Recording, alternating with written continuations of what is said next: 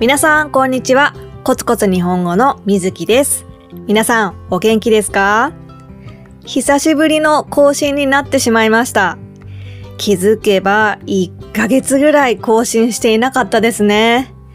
大変お待たせいたしました。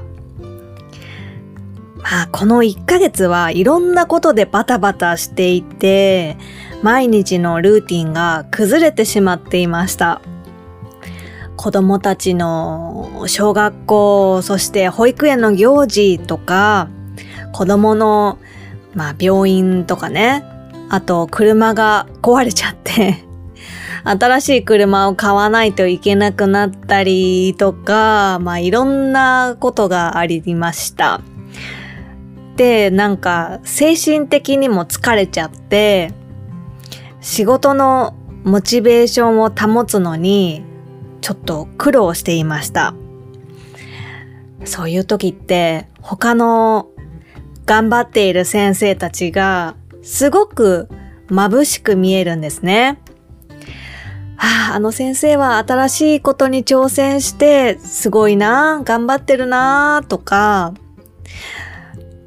あの先生はコンスタントに SNS とか、ポッドキャストとか、YouTube とか作ってすごいなとか、それに比べて私は何にもできてない。怠け者だなって思っていました。うん。で、他の人と比べてしまって落ち込んでしまったり、自分を責めたりしてしまうんですね。皆さんもきっとこういう経験があると思います。心が元気な時はそんなこと思わないんですけどね。他の先生のことがそこまで気にならない。うん。それに冷静に考えると人それぞれ置かれている状況とか仕事のやり方は違うわけだし私は私の方法でやるべきことをやればいいって思うんです。そう。それはね、ちゃんと分かってるんですよ。分かってるんだけど、勝手に落ち込むことってありますよね。はい。まあ、皆さん心配しないでください。今はそういう時期だけど、そのうちまた回復するはずです。まずは私のルーティンを取り戻さないとね。はい。11月はトラブルなく平和に過ごせるといいなと思っています。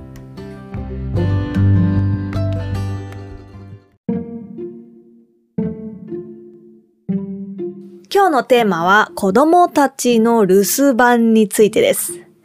多分、確か今までもこのポッドキャストで話したことがある気がするんですけど、日本の子供たちって本当に自由なんですよ。例えば、朝は子供たちだけで歩いて学校へ行きます。帰る時もそうですね。子供だけで歩いて帰ってきます。私立、つまりプライベートの学校に通っている子は、一人で電車とかバスに乗って学校に行く子もいます。私の子供たちは学校から帰ってきたら、友達と公園に行ったり、友達の家に遊びに行ったり、反対に友達が家に遊びに来たり、そうですね。あとは自転車に乗って本屋さんとかコンビニとか行ったり、まあ、本当に自由に遊んでいます。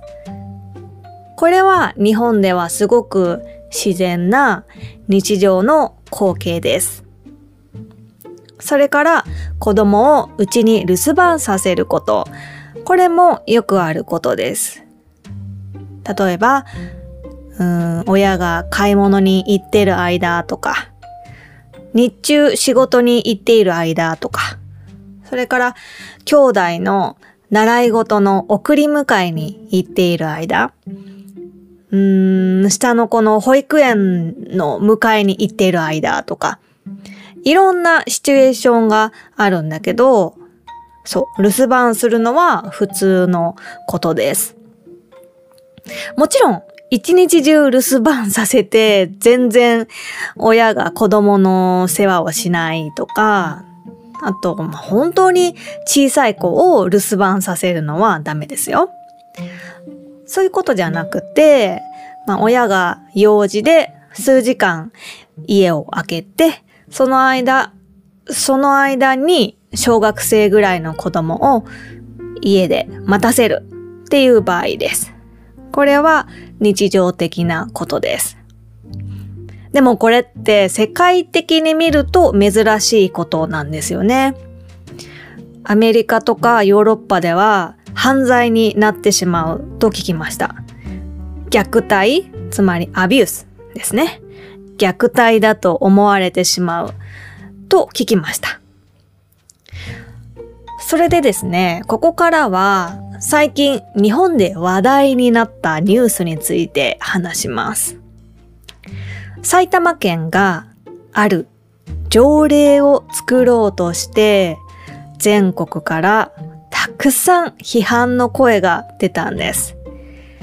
えー、条例っていうのは、えー、国の法律ではなくて地方が決める法律のことです。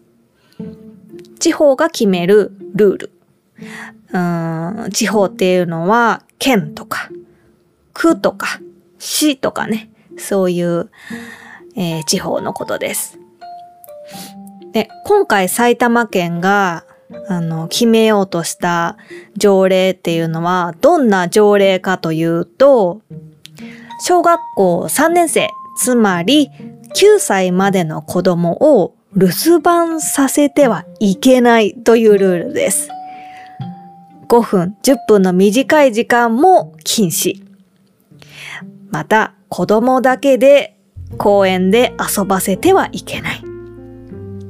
そして子供だけで学校に行くのもダメ。もしそういう子供を見かけたら、警察に通報しないといけません。通報することが市民の義務である。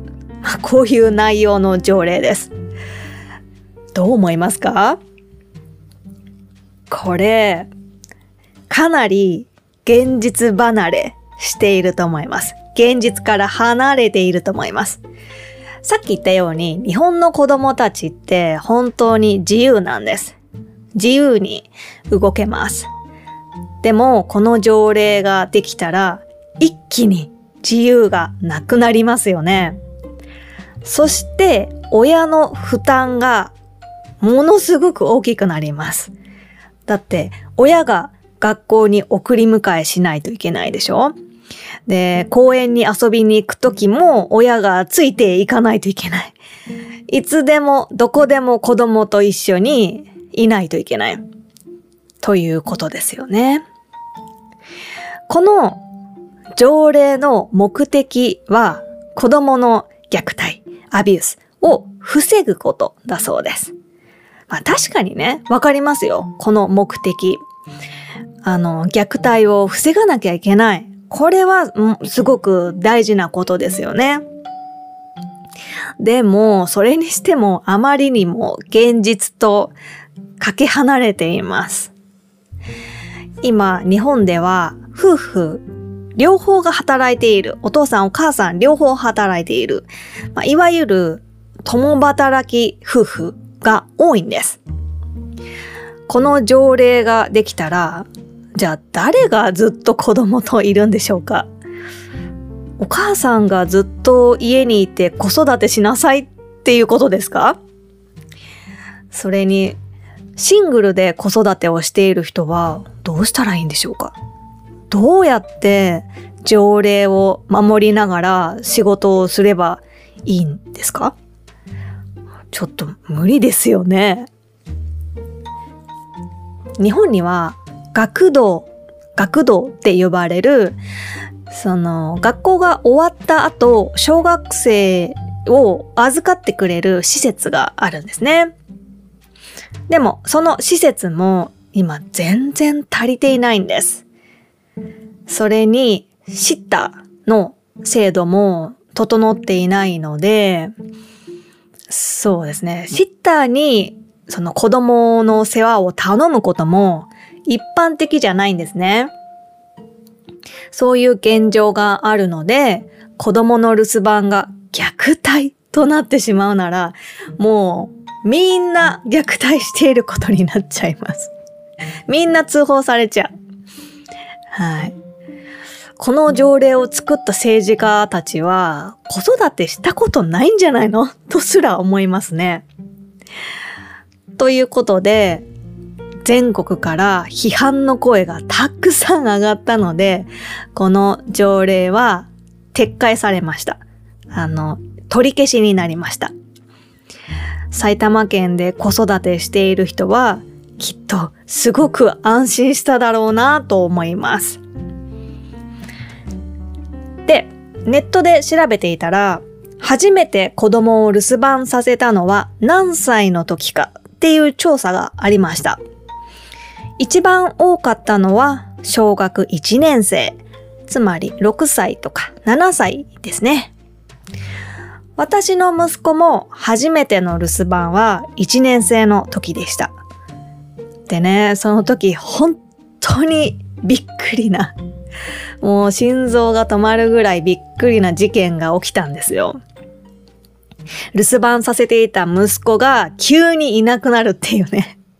で、近所を探し回っても見つからなくて、まあ、結局見つかったんですけど、想像もつかない場所から、今息子さんを預かっていますって電話がかかってきて、はい、本当にね、びっくりでした。このエピソードは私の Patreon のあの限定、メンバー限定のポッドキャストで話しているので、興味のある人はぜひ、えー、ペトレオに入ってパトロンになってください。はい。今日はここまでです。スクリプトは私のホームページにあります。それから、会話レッスンの予約もホームページからできるので、えー、ぜひチェックしてください。それから私のコミュニティではスピーチチャレンジやライティングチャレンジをしています。皆さんの参加お待ちしております。ではでは今日もコツコツ頑張りましょう。バイバイ。